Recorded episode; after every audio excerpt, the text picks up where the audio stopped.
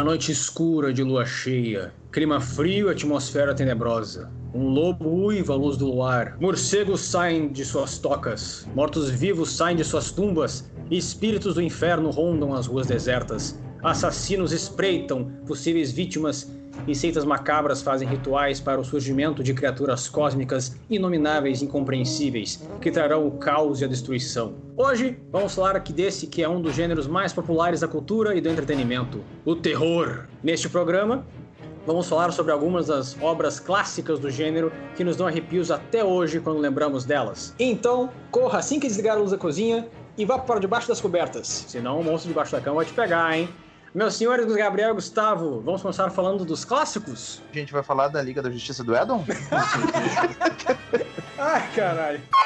Acho que antes de falar dos clássicos, é legal a gente tentar entender quais são as principais características de uma boa obra de terror. Olhando para as obras mais antigas, muitas delas começaram falando de criaturas sobrenaturais, coisas que não existiam, mas não é só colocar um monstro, uma criatura ou um assassino. Acho que o que faz uma boa obra de terror, e até hoje em dia, falando de filmes também, que tem muita coisa sendo produzida, uma das principais características de uma boa obra de terror é o clima que ela ela gera e como isso afeta o ambiente, porque a gente vê muitos filmes hoje em dia que focam só em jump scare, em dar susto nas pessoas, mas no final das contas tu não tá dando muita bola, né? Às vezes passa uma assombração e tu não sente aquele pavor, aquele medo. O personagem da história tá em real perigo. É, sempre tem aquela trilha meio tenebrosa, tem às vezes um piano com um som mais grave, às vezes tem, sei lá, algum violino que fica um, um som meio sozinho no, cenário de fundo de um filme. Às vezes até mesmo é, é sempre aquela atmosfera sempre negra, aquele cinza, até mesmo aquele céu roxo que de vez em quando faz parte de todo o ambiente de terror. E claro, como o Gabriel falou, a gente não pode fugir muito do jumpscare porque isso traz meio que bilheteria. Acredito também que uma das características que a gente pode falar também é espíritos, que tem muitos filmes que abordam esse tema na parte de terror. Às vezes é zumbi, possessão demoníaca, que já teve esse aumento até mesmo de febre, que não, não era só um filme, né? Às vezes era uma pessoa que em algum lugar da Europa Oriental que tava lá possuída por demônio e via lá um padre pra fazer aquele exorcismo todo. É, é uma loucura. O terror ele é tão poderoso que ele vem pra vida real, mas é mais pra ganhar dinheiro, óbvio. O que caracteriza uma obra de terror, seja na literatura, seja no cinema, ou qualquer outra mídia, eu acho que é justamente um clima de aflição e ao mesmo tempo de incerteza que é capaz de causar no espectador, sabe? No leitor. Ou... Ele porque... tira da tua zona de conforto, né? Isso, exatamente. É, o, o intuito dele é justamente te deixar desconfortável. Então eu acho que na minha opinião, uma das coisas que mais caracteriza o gênero é justamente isso. É tu estar desconfortável diante daquilo. E daí a gente abre para diferentes formas que cada uma das obras se utiliza para fazer isso. Ao mesmo tempo que tu vai ter um terror psicológico, que tu não vai ter muito provavelmente monstro nenhum, talvez seja só o protagonista que tu tá vendo ali sozinho, vivendo uma situação que aflige, ele pode ser considerado um terror. Ao mesmo tempo que tu vai ter aquele gênero do slasher né? Que tu vai ter um psicopata que vai matar todo mundo de maneiras que nem, tu nem, nem pode imaginar. Então, que é, é aquela coisa assim, mais para te deixar impressionado através de recursos visuais, né? Aquela coisa mais gore, aquela coisa mais brutal. E ao mesmo tempo que tem essa questão mais espiritual do desconhecido, ah, seja com alienígenas, com espíritos, etc, né? cada obra tem uma forma de te deixar desconfortável. Eu acho que uma coisa que marca muito o gênero como um todo é justamente isso isso, é deixar o espectador desconfortável. Tem uma obra que ela funciona muito bem, tanto em livro quanto em filme para gerar esse desconforto e essa antecipação do mal que é o Drácula do Bram Stoker. Mentira. no filme, tudo bem, quando a gente vai assistir o filme, acho que a maior parte das pessoas sabe que tu em algum momento vai encontrar o Drácula. Só que quando a gente vê o protagonista fazendo toda a viagem dele, indo encontrar o Drácula, ele é um cara normal. Ele acha que ele tá indo só fazer mais um, uma negociação, uma venda, que acho que ele trabalha com imóveis, né? Isso, isso. Durante a viagem, tu já tem aquela presença, o céu é escuro, tu vê os olhos do Drácula no horizonte, ele tá observando o personagem. E aí, conforme ele vai chegando perto, tem toda uma floresta sinistra, protagonista ok, estranho, mas estamos aí. E aí, conforme as coisas vão indo e vai escalando, e ele chega no castelo, e aí começa a acontecer um monte de loucura, tu vai vendo que o cara tá ferrado. Tem tanta questão da presença, do clima ser extremamente sombrio e forte, intenso, né? Eu lembro que a primeira vez que eu vi, eu fiquei até meio chocado que as cores são muito fortes nesse filme. E a, toda a fotografia e tal, tanto que tem uma cena que eu achei bizarra na hora, mas um bizarro bom, né? Um bizarro que assustou. É numa hora que o Keanu Reeves tá no quarto, sei lá, o que, que ele tá fazendo, e ele olha pela janela e o Drácula tá, tipo, andando na parede. Foi bizarro, mas deu um desconforto, tipo, de uma obra bacana de terror. Sem contar a cena clássica, aquela, né? Aquela aflição de estar tá ali o próprio Drácula barbeando o, o protagonista com uma navalha. ele dá um cortezinho assim, ele faz aquele improviso magnífico do Gary Oldman, assim, né? Que ele pega e lambe a navalha, assim. Nossa, não sabia aquela... que isso era improviso. Sim, meu, aquele trejeito dele, assim, sabe? Como foi a cena. E é, e é, justamente isso, tu te imagina na posição do cara ali, do, do protagonista, né? E essa cena tem uma aflição a mais que a gente sabe que é o Drácula, que em algum Exato. momento ele vai querer matar o Keanu Reeves, coitado do Keanu Reeves. Para ele é só mais um cliente. Só que aí a gente tá sempre naquela antecipação, aquela tensão. Cara, a qualquer momento ele vai cortar o pescoço do personagem. E aí no filme inteiro ele tem essa presença, né? Quando ele vai atrás da mina, tem várias cenas que a câmera vai rápido e ele tá sempre, parece que ele tá sempre seguindo, sempre observando. E ele acaba, né, fazendo todas as atrocidades. Tem até bastante gente que critica que o filme romantizou demais. Ainda assim, ele é um monstro, ele é um assassino, ele faz coisas terríveis o filme inteiro. Cara, eu vou ter que dizer dizer que Drácula é uma das obras que eu mais amo na vida, especialmente o livro, porque eu já li acho que umas duas vezes. De tão bom que eu acho que ele é, Bram Stoker ele consegue te trazer uma atmosfera de terror muito incrível que só ele consegue fazer. Lembro quando nos capítulos finais ele vai te apresentando a primeira atmosfera toda do Jonathan Harker, que como é um livro epistolar que ele é escrito através de diários, de manuscritos assim, por telégrafos, não é nada narrado por um narrador, é mais algo escrito pelos personagens em si. O Jonathan ele vai descrevendo a atmosfera da Europa Oriental, que ele chegou na, em Munique, de Munique ele vai indo, vai indo para a Europa Oriental, ele vai vendo a atmosfera sombria que ele vai indo à medida que ele vai se aproximando da Transilvânia, que é uma atmosfera sombria, cada vez menos pessoas ele avista nas paisagens. Tu vê pessoas até mesmo religiosas ortodoxas, assim, que são quase que fundamentalistas, de tão amedrontadas que elas são com o vizinho que mora ali ao lado, que seria o Drácula. Eu lembro quando ele descreve até mesmo toda a visão que é o castelo do Drácula. Ele pôde avistar lobos ao longe, uma atmosfera sombria que era fria, era sempre muito escuro ali na região do castelo castelo. E a primeira vez em que ele vê o Drácula, que ele descreve que a, Parecia um homem assim, quase que acabado, um velho, mas ele tinha unhas grandes, uns dentes pontiagudos, ele era pálido. E ao longo do tempo que ele vai ficando lá com o Drácula para tentar uh, fazer negócio com ele, o Drácula ele se faz meio de aprendiz dele, que ele tá tentando aprender inglês porque ele quer comprar uma propriedade na Inglaterra. E aos poucos, ao mesmo tempo, ele, ele vai percebendo que o Drácula ele vai se rejuvenescendo, porque ele vai descobrindo que aquela mansão é uma assombração total, gigantesca, tem cômodos que ele não pode ir, mas que ele fica totalmente curioso para ir, que ele começa a desconfiar. Por que, que só aparece de noite? Eu nunca vi ele de dia. É muito estranho isso. E são vários elementos dessa obra clássica que até hoje servem de referência para um monte de obras de terror por aí, que me fazem eu ser apaixonado.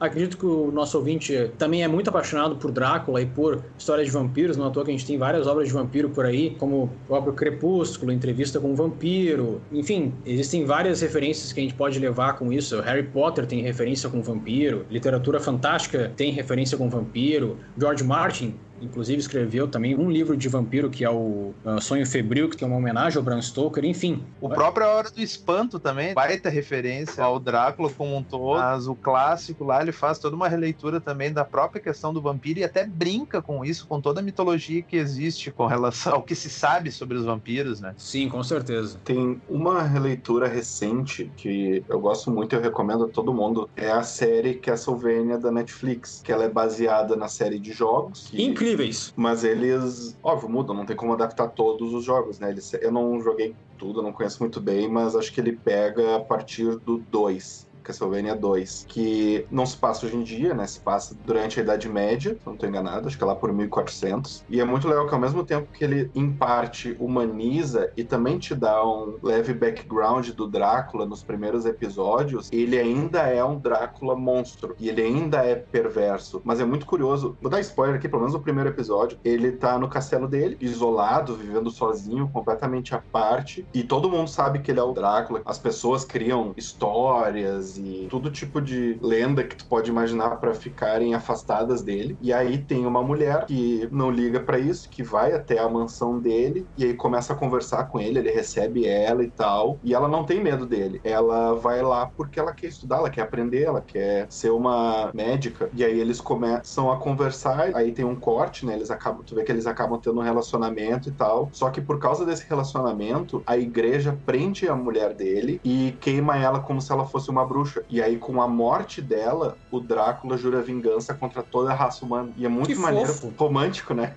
Aham. Uhum.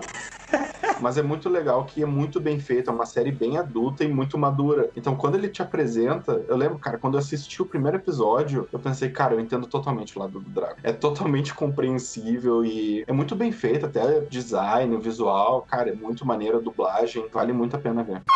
Próxima obra que podemos citar é Frankenstein. Eu li a primeira vez, acho que eu tinha, sei lá, 18, 19 anos. Eu achei bem rebuscado a primeira vez que eu li. Não me deu muito medo, na, na verdade. Eu gostei bastante da, do que, que influenciou a Mary Shelley escreveu o Frankenstein, se não me engano, acho que a, Europa inteira tava com uma atmosfera assim meio uh, sombria, mas por causa de efeitos biológicos naturais, sabe? Que acho que o, os céus estavam todos nublados. Se eu não me engano, nessa época a Europa estava sem iluminação solar direito por causa de um vulcão, algum fenômeno ah, assim isso. que deixou toda a Europa escurecida. Então, é isso aí. É isso aí. Se não me engano, eu acho que ela tava na casa do, do William Blake, alguma coisa assim. Não era, é Lord Byron ou era William... Não, William Blake acho que é um pouquinho mais recente, né? É, foi não, Byron, é, era, era, era, um concurso de, de escrita, que ele estava ela, o, o, o até então marido dela, é o Percy Shelley, né? Uhum. É, e uma parente dela. E aí ah. eles decidiram fazer entre eles, durante aquela social, digamos assim, e foi aí que foi o pontapé inicial para ela escrever o Frankenstein. Podiam ter feito um monte de coisa, né? Jogar RPG, jogar videogame, né?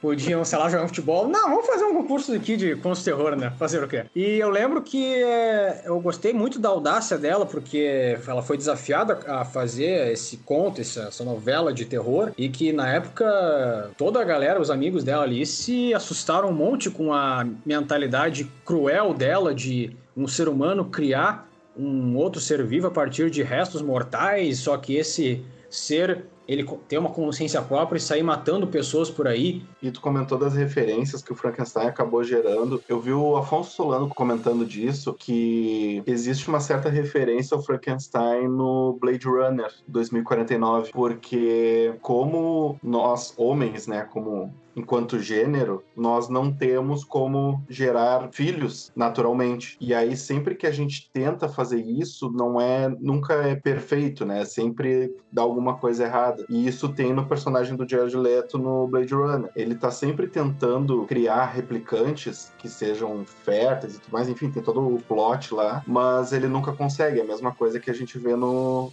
o Dr. Frankenstein. Ele tenta criar vida a partir de onde não tinha, só que ele falha e ele gera um monstro que acaba matando várias pessoas e tudo mais. Tu percebe que é uma obra que é muito atual e tem muitas referências, como o próprio Blade Runner aí comentou, e tantas outras que a gente tem, o próprio episódio aquele do pica-pau lá do, do Frank puxa frango. Então, tem personagens aí de, de editoras, se eu não me engano, eu acho que é da DC, um personagem que é a própria criatura de Frankenstein, então tem toda uma série de referências que, que se estenderam pela cultura pop aí, né? Nossa, mas essa referência do pica-pau foi longe, eu adorei, cara. Ele pegando as penas do pica-pau assim. É um dos melhores episódios. Tá louco.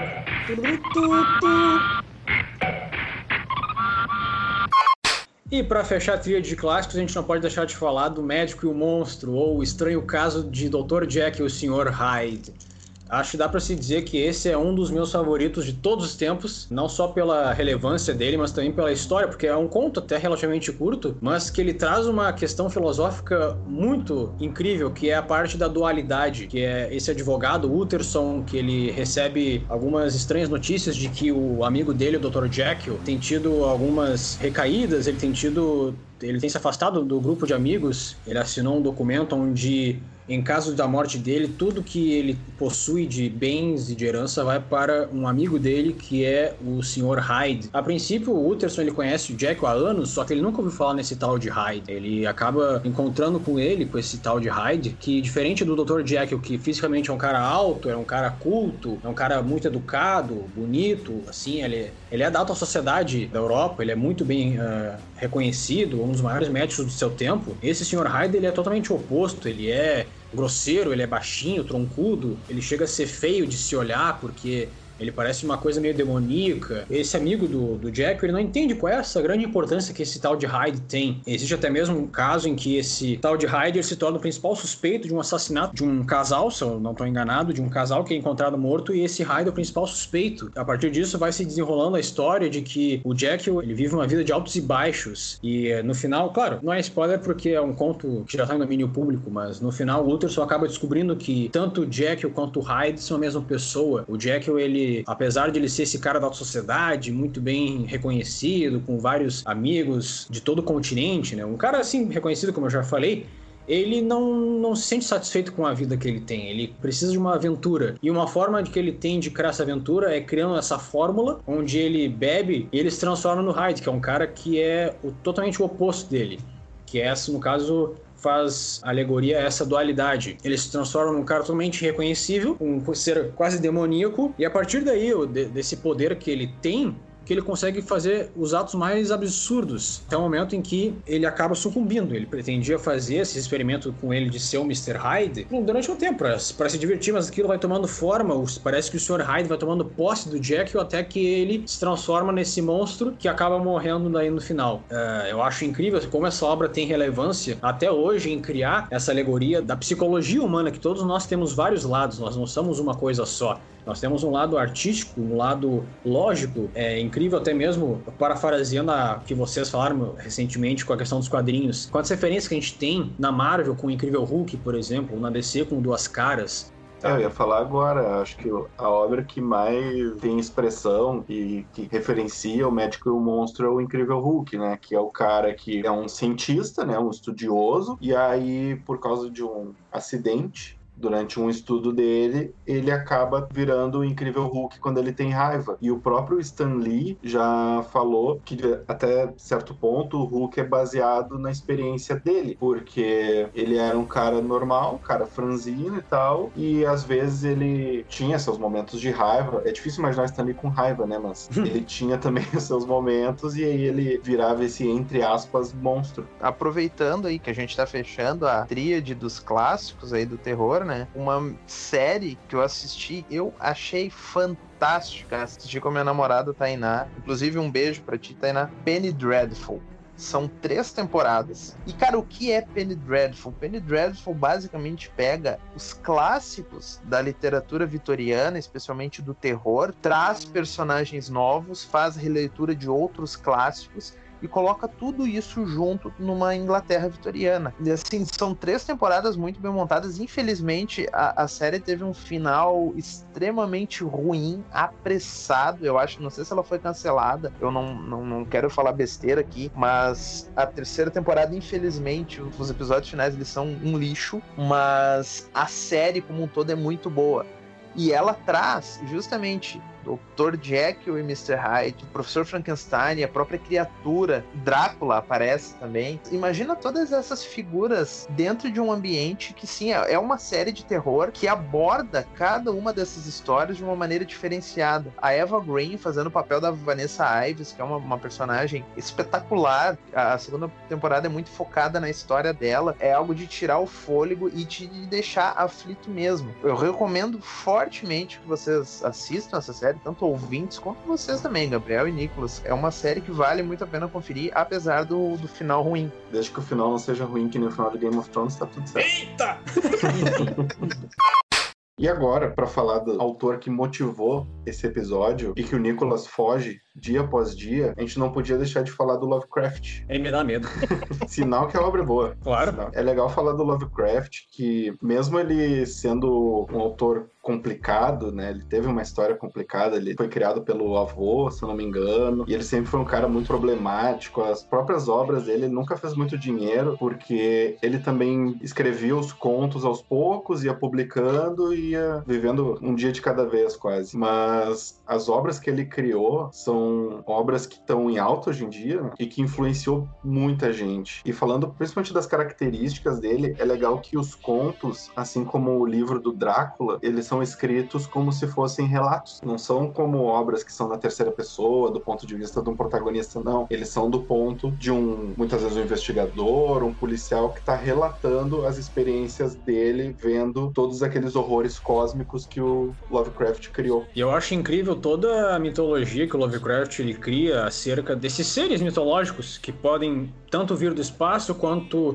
já serem criaturas que surgiram no nosso planeta, podem ser gigantes, podem ser criaturas pequenas, mas uma coisa é certa, são sempre criaturas ditas como inomináveis, incompreensíveis, são coisas que é inconcebível tu sequer olhar uma delas porque tu pode ir à loucura, porque a tua mente ela não tá preparada para ver tal fenômeno. A gente pode obviamente citar aqui o caso mais famoso que é o chamado de Cthulhu, que acho que o Gabriel vai poder falar melhor pra gente, né? É, acho que é até importante falar que nessa mitologia que ele criou, o ponto de vista que ele expressa é de que nós somos simplesmente um acidente evolutivo. A gente tá aqui, mas quem tem realmente poder no universo são essas criaturas, essas entidades cósmicas que podem ser do espaço, mas às vezes tem gente que interpreta que elas são até de outras dimensões. Então, tanto os nomes quanto a aparência que elas assumem são as traduções do que a gente consegue compreender. Tanto que não só o Call of Cthulhu, que é o mais popular, né, por causa do nome da criatura, quanto a cor que caiu do espaço, que é o meu conto favorito dele, ele fala de uma. Ele tenta, na verdade, descrever uma cor que não existe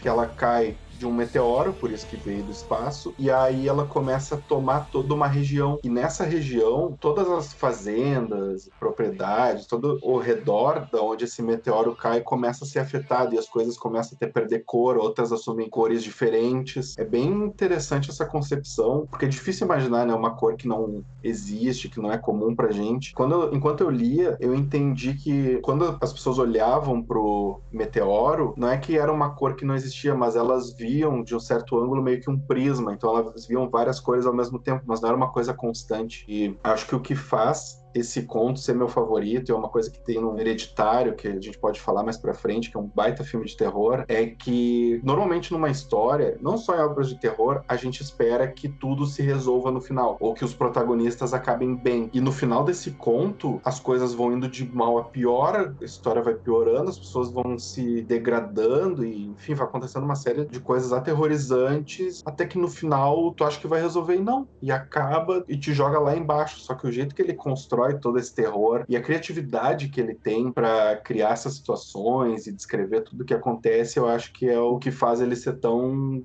genial se a gente pode usar essa palavra. E uma característica muito forte do Lovecraft, além do fato das obras serem em formato de registros, né, é justamente tu ter por característica um final geralmente ruim. Né? Ele foge completamente dessa coisa de que no final as coisas vão dar certo, justamente para ressaltar a insignificância humana perante os, os velhos deuses, né, os, e tanto na cor que caiu do espaço, o próprio Dagon, não termina de uma forma tão triste como seria diretamente o A Cor que Caiu do Espaço. Ele mostra que em todos os casos onde houve uma interação de alguma forma com essas entidades, seja por sonho, seja por ter visto ou até mesmo ouvido alguma coisa semelhante, acabou completamente com a sanidade dessas pessoas, né? A gente percebe que Lovecraft influenciou horrores, a gente tem um sistema de RPG próprio que já está na sétima edição, tem diversos outros autores autores que se utilizaram da mitologia dele expandiram isso de uma forma absurda. Se tu for ler os contos dele hoje, talvez eles não te deem tanto medo ou até mesmo não te dê o desconforto que dariam se tu tivesse lido na época que ele escreveu. Hoje em dia, a nossa mentalidade, a nossa compreensão de mundo é muito diferente. O próprio chamado de Cthulhu, se tu vai ler hoje em dia, ele não é tão assustador, mas tu te coloca na época em que ele escreveu na limitação de, da, da compreensão de mundo que as pessoas tinham. Pô, é um negócio realmente absurdo, assustador de imaginar algo da, daquele tipo.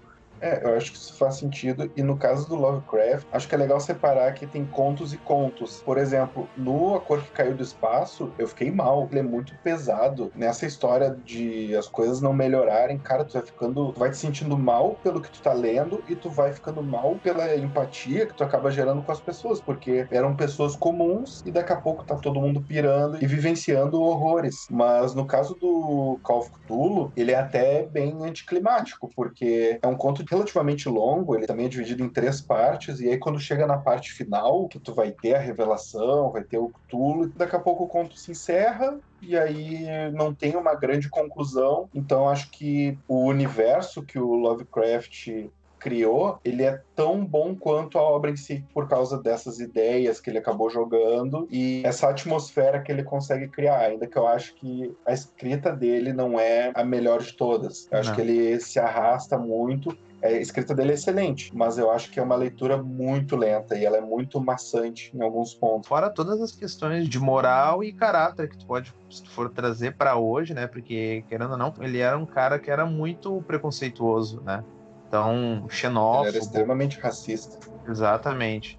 Então, é que são coisas que às vezes se tu for ler hoje em dia, talvez isso te impacte muito mais que o próprio conteúdo como um todo que ele criou. Mas uma coisa que eu acho muito, muito sensacional é como ele conseguiu criar esse universo, digamos assim, né, dessas criaturas com nomes inomináveis e ao mesmo tempo não descrever nada. É justamente isso, cara. Na maioria dos contos dele que tu lê, chamado de Cthulhu, ele menciona uma asa de dragão. Só que uma coisa que ele frisa o tempo inteiro é que tudo aquilo é inimaginável, é indescritível. Então, quando ele, no Dagon, por exemplo, que ele menciona a ilha onde o cara vai parar, diz que tem ângulos que tu não pode nem mesmo imaginar em. Em três dimensões, né? Exatamente, sabe? A própria questão da cor que não tem como tu imaginar uma cor que tu nunca viu. Coisas assim que eu acho genial e ao mesmo tempo que acaba sendo fácil de escrever, só que deixa o leitor aflito naquilo. Pô, como será que é isso? E cada um tem a sua mentalidade. Claro, hoje a gente tem ilustrações para essas figuras, né? O próprio Cthulhu, o Dagon,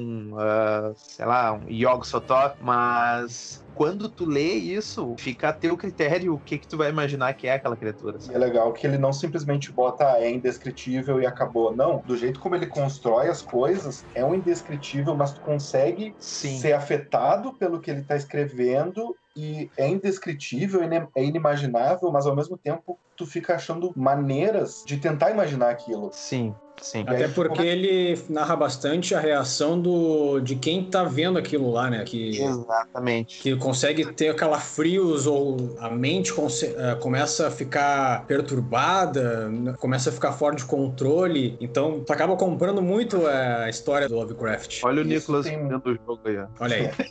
Acho que eu não sei de nada? Eu sei de tudo aqui, ó. Pá! Isso tem muitas obras de terror que às vezes é tu não ver o monstro ou o terror, é tu ver o terror pelos olhos de quem tá vivenciando aquilo. Tu pode pegar principalmente o primeiro Cloverfield, né? Não sei se vocês chegaram a ver. Sim, sim, do J.J. Abrams. Exatamente. Ele começa uma confusão, tu não sabe o que que tá acontecendo e eu acho que lá pro final do filme que tu vai ver uma invasão alienígena lá e tem um monstro gigante no meio da, da cidade. Pros ouvintes que não viram, né? Ele é um filme ao estilo daqueles found footage, né? É como se o personagem estivesse filmando, gravando, filmes estilo Hack, Bruxa de Blair, e ele faz justamente isso. E aí tu sabe que tem alguma coisa acontecendo, mas tu, como espectador, tu não sabe ao certo o que, que é. Dá mais aflição ainda, né? E algo que é indescritível, mas que a gente precisa citar, falando de Lovecraft e principalmente da cor que caiu do espaço, é o filme com o Nicolas Cage. Se tem Nicolas Cage é porque deve ser muito marcante. Nossa, tu enlouquece vendo aquele filme.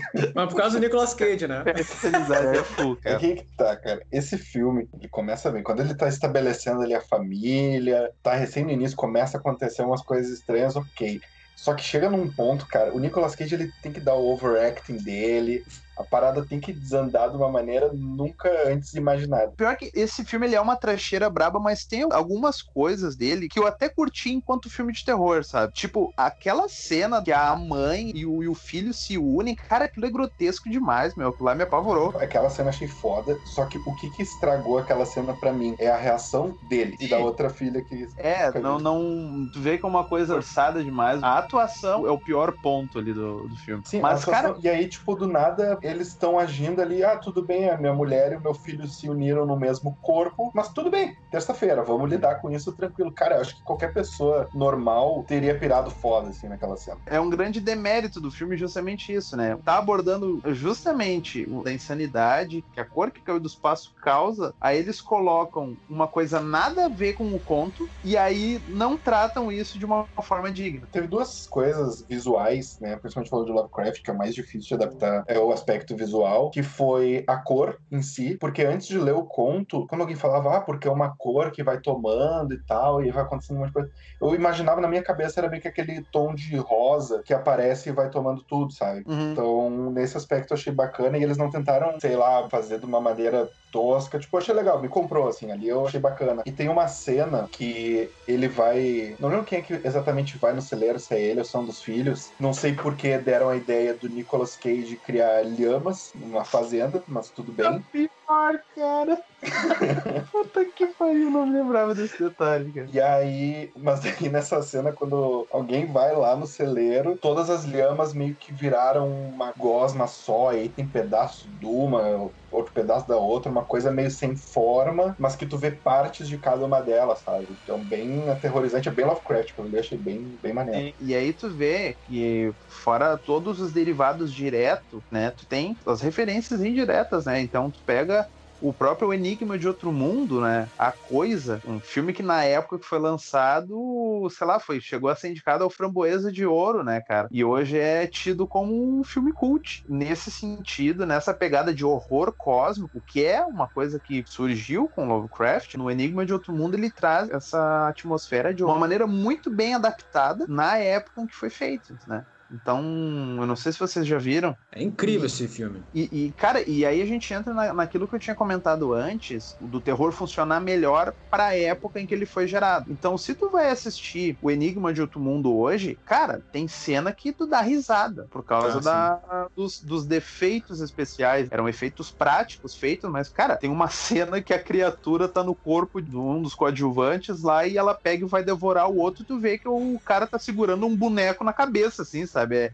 é tosco demais. É tosco demais. Tu chora de rir. Só que. Ah, mas tem filmes que conseguem contornar isso. O próprio Drácula, Sim. ele é um filme antigaço, né? Mas tu não sei, tu não, não tem esse, esse peso do, de ser datado, né? Não, sim, com, com, certeza. Mas é isso que eu digo, que ao mesmo tempo que tu tem que olhar sempre um filme observando as limitações que tu tinha pra época, né? Tem que. Sim, sim, certo. É certo. consumir as obras. Tu vai pegar o um Nosferato, a época que o Nosferato foi filmado, se baseando ainda lá na obra do Bram Stoker, é um filme completamente diferente, é um filme antigaço pra caramba, filme mudo, só que, cara, é um filme aterrorizante. Então, Tanto que esse filme, ele era pra ter sido um filme do Drácula, só que a negociação dos direitos não rolou, teve uma questão lá, e aí eles, ah tá, vocês não vão liberar o Drácula, então eu vou fazer meu próprio filme de vampiros aqui. O famoso copia, só não faz igual. Acho que rolou até processo, né? um autor que faz referência a Lovecraft, que é muito importante hoje em dia, é o Stephen King. Com certeza. O próprio It, né, a coisa, ela é algo que não é exatamente dessa dimensão. Todo mundo sempre faz a, mesma crítica, né, a cena da, da aranha gigante no filme antigo. No livro, na verdade, a aranha, entre aspas, é uma mistura dos medos de todas as crianças que estão ali na volta, que a criatura, ela toma a forma do maior medo da pessoa. Só que como tem várias pessoas, ela tenta virar o maior o medo comum e aí ela vira algo que o mais próximo para aquela galera ali é uma aranha, mas é outra coisa indescritível, sabe? No filme recente, né, principalmente na parte 2, tem um momento em que a coisa, ela abre a boca e aí tu enxerga algo imenso, né, como se fosse quase até um portal para outra dimensão dentro da boca da criatura. Então pega muito essas referências do Lovecraft para uma linguagem mais nova. Além disso, a gente pode pode também falar do, de outra obra dele que é incrível, que é, claro, não tem muito a ver com seres inomináveis, mas que mora no nosso coração, tanto o livro quanto o filme, que é o Iluminado, especialmente por causa da atuação do Jack Nicholson com aquela famosa frase Here's Johnny! Pra mim foi. É, é pra mim é um, é um dos maiores clássicos. Pra mim e pra torcida do Flamengo inteiro. É um, é um dos maiores clássicos do, do cinema, essa adaptação do, do, livro. Até porque serviu de base, inclusive, para que no futuro o Jack Nicholson fosse o Coringa do Batman, do Tim Burton. Essa degradação cada vez pior que o Jack Nicholson ele vai tendo. Eu esqueci o nome dele no, no filme, mas ele vai tendo cada vez mais essa degradação, onde ele tá nesse hotel no meio do nada, só com, uma, com o filho dele e com a esposa, e cada vez mais também a família dele vai sofrendo essas consequências, vai sendo atordoada por acontecimentos estranhos, como se tivessem espíritos lá dentro do hotel. Tanto que tem aquela cena clássica do Danny que ele tá andando de triciclo pelo corredor, ele vai passando, vai passando, e ele vira uma esquina do corredor e tem duas gêmeas assim, chamando ele para brincar, só que ele nunca viu essas gêmeas no, no, hotel antes, daí ele acaba se assustando. Então, Stephen King ele consegue mexer com o nosso imaginário de uma maneira muito incrível, uma forma que a gente consiga ter muito medo de uma coisa simples que é férias num hotel. Aquilo que era para ser só uma coisa simples acaba sendo uma história de sobrenatural, de terror e tudo mais. É, não só ele nunca viu antes, mas como eles deviam estar sozinhos no hotel. E isso é Exato. é o maior terror, porque era pra estar só os três e daqui a pouco começa a ter indícios de que tem outras pessoas lá dentro e fica justamente esse terror de tu não saber direito o que que tá acontecendo. Principalmente o filme, né? Não tem nem o que falar porque, bom, o filme do Kubrick. E até essa questão da relação do pai, né? Do personagem do Jack Nicholson, isso tem a ver com a vida do Stephen King, porque ele já teve problema com o alcoolismo. Revendo esse filme, eu tive muita impressão de que ele poderia ser até mais extenso, porque tem muitas cenas curtas e aí e o filme é tão bom que eu queria ver mais daquilo, mais daquele desenvolvimento, mas óbvio, não tira todo o mérito do, do Kubrick, quem sou eu pra falar mal do, do, cara. Não, e ainda assim, até agora lembrei de outra cena também que é da, da discussão que o Jack Nicholson está tendo com a Wendy, que ele vai cada vez mais isolando ela. Tem aquela cena da escada que ele vai subindo, ela vai tentando afastar ele, que se não me engano, acho que um taco de beisebol. E ele fica falando: Wendy, querida, luz da minha vida, eu não vou te machucar. Vem aqui, vem. Ele começa a ter essa, esse som de maníaco que acaba sendo um tiro no pé dele, porque ela dá uma tacada na cabeça dele, ainda dá um chute, ele sai rolando pela escada, e que no final de tudo acaba sendo uma luta pela sobrevivência, que é a mãe e o filho contra o pai, que virou um maníaco, com um machado na mão. e o bacana, né, que é a famosa frase aí que tu já mencionou antes, ela é referenciada numa obra dos videogames que é sensacional, que é o Alan Wake, né? Ah, com certeza. Não sei se vocês se lembram da, daquela cena que ele tá andando por uma madeireira, eu acho, né? E sai um maluco correndo atrás do protagonista, do Alan, com um machado na mão, e ele vai se esconder dentro de uma, de uma das cabines ali, e imediatamente, quando ele consegue fechar a porta, o machado crava na porta, e o Alan, que tá narrando o jogo, né? Ele menciona ainda que o homem descontrolado veio correndo correndo com um machado atrás dele como Jack Nicholson em O Iluminado. É bem no comecinho do jogo, né? Uhum. Mais referência jogo, que isso, impossível. É, esse jogo é excelente e ele é uma puta referência ao Stephen King, principalmente ao Iluminado, porque as duas obras falam de um escritor que tá tendo problemas criativos e ele vai tirar férias num lugar isolado, só que no caso do Alan Wake é só com a esposa, no, no filme é a esposa e o filho, Sim. mas para justamente ter um tempo de escrever e tentar se reaproximar dessas pessoas. No Alan Wake, tu é o protagonista e tu não faz metade do que o Jack Nicholson faz no, no filme. Fugiu o nome dele agora. Não, é Jack Nicholson. Não, não, não, importa, é Jack Nicholson. cara, bah, meu, Alan Wake é um jogo muito foda, é espetacular demais. E toda a atmosfera que ele traz daquela parte ali, mas, ah, se eu não me engano, é mais no interior dos Estados Unidos ali, né? Toda aquela atmosfera mais escura, assim, aquele, os dias mais cinzentos. E aí tu tem aquela a escuridão que surge do nada, né? Inclusive, é um jogo com um final final super aberto. Tem toda aquela questão ali, tu vai encontrando as páginas que teoricamente ele já escreveu, só que ao mesmo tempo que tu encontra as páginas, aquela coisa não aconteceu ainda, mas tá prestes a acontecer, então é, é um... tu tá vivendo as páginas do que o teu eu do futuro teria escrito, né? coisa muito... Isso aí, cara. Vai, então, ah, o negócio é uma loucura, mas é um baita jogo falando em páginas, cara, a coisa que me veio na cabeça foi Slender. Slenderman. Ah, teve cara. um puta de um hype ali, mas ele 2012, talvez. Olha o bicho vindo, moleque, olha o bicho vindo. Sim, cara. Além de ter rendido meme pra caramba, foi um jogo extremamente simples, uma mecânica extremamente simples, era andar e pegar página no meio de uma floresta no escuro. Uhum. Tem que fugir de um maluco de 3 metros de altura, magro, com uma cara branca que, sei lá. E o Slender, ele foi baseado numa lenda urbana, né? Ele surgiu com uma lenda urbana, eu acho, europeia, se eu não me engano. Eu acho que é do Japão. Eu acho que é do Japão É ja- essa, é essa lenda. Japonesa. É como se fosse o homem do saco do Japão. e com aquele jogo simples. E aí depois teve a continuação, né? O Slender 2 The Arrival, que deu uma expandida nas mecânicas, trouxe um cuidado estético muito maior pro jogo, cenários diferentes, trazendo inclusive um filme que não, não assisti, mas todos dizem que é uma bosta crítica. Eu, se eu não me engano, foi indicado até o Framboesa de Ouro, né? Terrível, É. mas que é bacana tu ver as diferentes faces que o terror assume e como ele consegue chegar a diferentes nichos, né? E aí hoje em dia tu tem diversos outros joguinhos, até mais bobinho, tem aquele Five Nights at Fred lá, uns bichos de pelúcia maluco, que é um, um jogo bem, bem numa vibe. É que tem um porteiro num circo, coisa assim, daí eu tenho que sobreviver cinco dias, coisa assim. Exatamente, exatamente. E também vai ter então- filme com o Nicolas Cage. Tô louco pra ver. Caraca, velho. É, só que no caso do Nicolas Cage, não é ele que tá preso com as criaturas, são as criaturas que estão presas com ele. E falando em espírito, a gente não pode deixar de citar filmes clássicos que lidam tanto com espíritos malignos, com demônios, com criaturas do inferno, não sei o quê, que é, por exemplo, os clássicos O Exorcista e A Profecia. Eu não sei se vocês também já chegaram a ver os filmes, se leram os livros e tudo mais, mas eu lembro até hoje, O Exorcista é um filme que me traumatizou, e não é nem só pelos efeitos especiais, se não me engano, acho que é a Linda Blair, que é a atriz que fazia a garotinha eh, possuída, mas, cara, eu lembro daqueles flashes que aparecia o rosto do Satanás, talvez fosse Satanás, fosse diabo, assim, com aquela cara branca, dentuça, assim, que dava um Fazulu. sorriso maligno. O pa...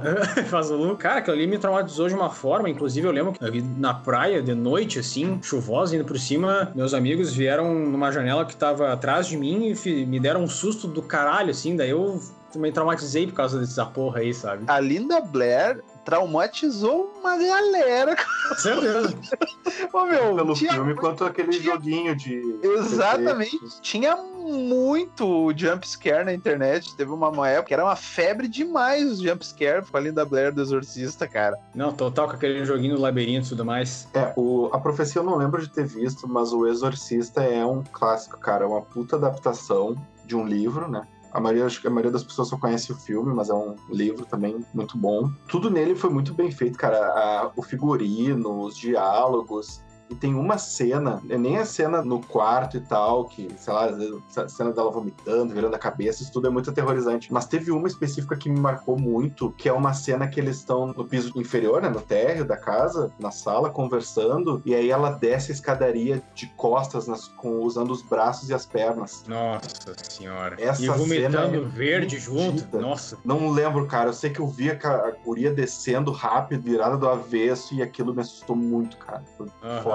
Eu vou dizer pra vocês que até hoje eu não tive coragem de assistir o Exorcista, tá? Podem me chamar de Não, mas eu te entendo, eu te entendo. É, eu, eu te entendo e eu, eu também não tenho muita, muita coragem de assistir de novo. Até hoje eu sou traumatizado com o Exorcista. E também, como foi citado aqui, também tem a própria Profecia, que também é outro clássico, tanto da literatura quanto do cinema. Aqui no Brasil, a minha editora favorita, Pipoca e Nanquim, eles lançaram a Profecia. E, cara, a Profecia, pra mim, é- também é um dos maiores clássicos do cinema e é uma obra que o filme foi arrebatador, tanto né, em bilheteria quanto em acontecimentos, porque existem vários acontecimentos estranhos que aconteceram com o elenco do filme. Alguns produtores que morreram em acidente de carro logo após terem feito o filme. Uh, um quase acidente de avião também que aconteceu com outra galera da produção. Se não me engano, teve até mesmo um ataque terrorista perto de um dos hotéis onde estava, acho que, um dos atores do filme. Esse filme ele ficou bem marcado por ser um filme maldito mesmo, sabe? Não é nem pela história dele que traz o anticristo pro, pro mundo, que é o Damien. E ele é adotado por esse casal de diplomatas que já tentaram ter filhos, só que, a, se não me engano, a esposa do Robert Storm, que é esse diplomata, que ele quer muito ter um filho, só que ele nunca conseguiu. Só que quando a esposa dele consegue ter um filho e morre por causa de um acidente acidente trágico, que uma pedra caiu bem numa, na, na cabeça do, do recém-nascido de alguma forma. Só que felizmente, nesse mesmo dia, nasceu uma criança que a mãe morreu no parto e o pai é desconhecido. Só que ao longo do, dos anos, essa criança vai se tornando cada vez mais estranha. Acontecimentos estranhos vão acontecendo desde a babá que se suicida. E muitas pessoas acabam tendo que falar pro, pro diplomata que esse teu filho ele é meio estranho, cara. Ele é uma criança meio sombria e tudo mais. Parece que ele não não ri. Tanto Parece que tem um até... ACDC. É, exato. Tanto que tem aquela cena clássica onde eles vão batizar o Damien numa, numa igreja qualquer. Quando o carro para uh, na frente da igreja, o Damien começa a gritar e gritar, começa a espernear, começa a puxar o cabelo da mãe, começa a chutar a janela, porque, enfim, é o filho do anticristo. E é uma cena memorável até do filme, porque tu acaba se assustando com as histerias dele. O Guri é muito bom ator, né, cara? É muito bom ator. Inclusive, o, o teste que fizeram uh, para escolher o gurizinho para fazer o filme clássico foi essa cena aí o diretor falou para ele, ó, oh, grita, eu quero que tu uh, estardalhasse. O gurizinho que fez o Damien no filme, ele fez essa cena, ele realmente puxou o cabelo da mulher mesmo, saiu fora alguns fios da, da cabeça da mulher. O diretor olhou e disse, eu quero tu mesmo. A melhor combinação é capeta e criança. Porque na vida real já é assim, né? Mentira, mentira. É, e ainda tem os filmes que volta e meia colocam risada de criança, de jeito meio bizarro, com a trilha. Bah, Não, é. Com certeza. Tu quer potencializar o terror, é tu colocar uma criança no meio, cara. É que a gente pensa, né?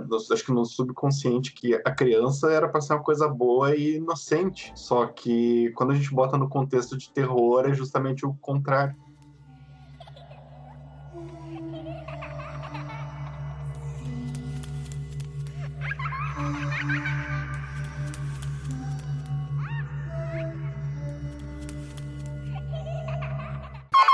Tem um gênero de terror que tá meio esquecido, às vezes é meio galhofa. Acho que na verdade o gênero de terror inteiro, quando a gente vai pro cinema, gera muitos filmes galhofa e ruim. Tinha uma saga que eu gostava bastante, que era Jogos Mortais, que hoje em dia deu uma estragada, mas quando começou, o primeiro filme principalmente, ele que foi bem um vibe de filme independente, muito barato, assim como Slender, o frisson que esse filme gerou. Bom, tanto que gerou sequência após sequência, né? E era muito legal que ele misturava uma vibe meio detetive, investigativo, porque sempre tinha um mistério por trás do que levava as pessoas a participarem dos jogos mortais, né? E ele também tinha mistérios a serem resolvidos dentro dos próprios jogos, coisas que levavam as pessoas ao limite, tanto que parte da estranheza e do terror era tu colocando as pessoas em situações que elas muitas vezes tinham que se amputar para poder sobreviver. Mas a ideia e toda a criação do personagem de Sol e aquele boneco que ficou muito famoso e foi usado até no Todo Mundo em Pânico.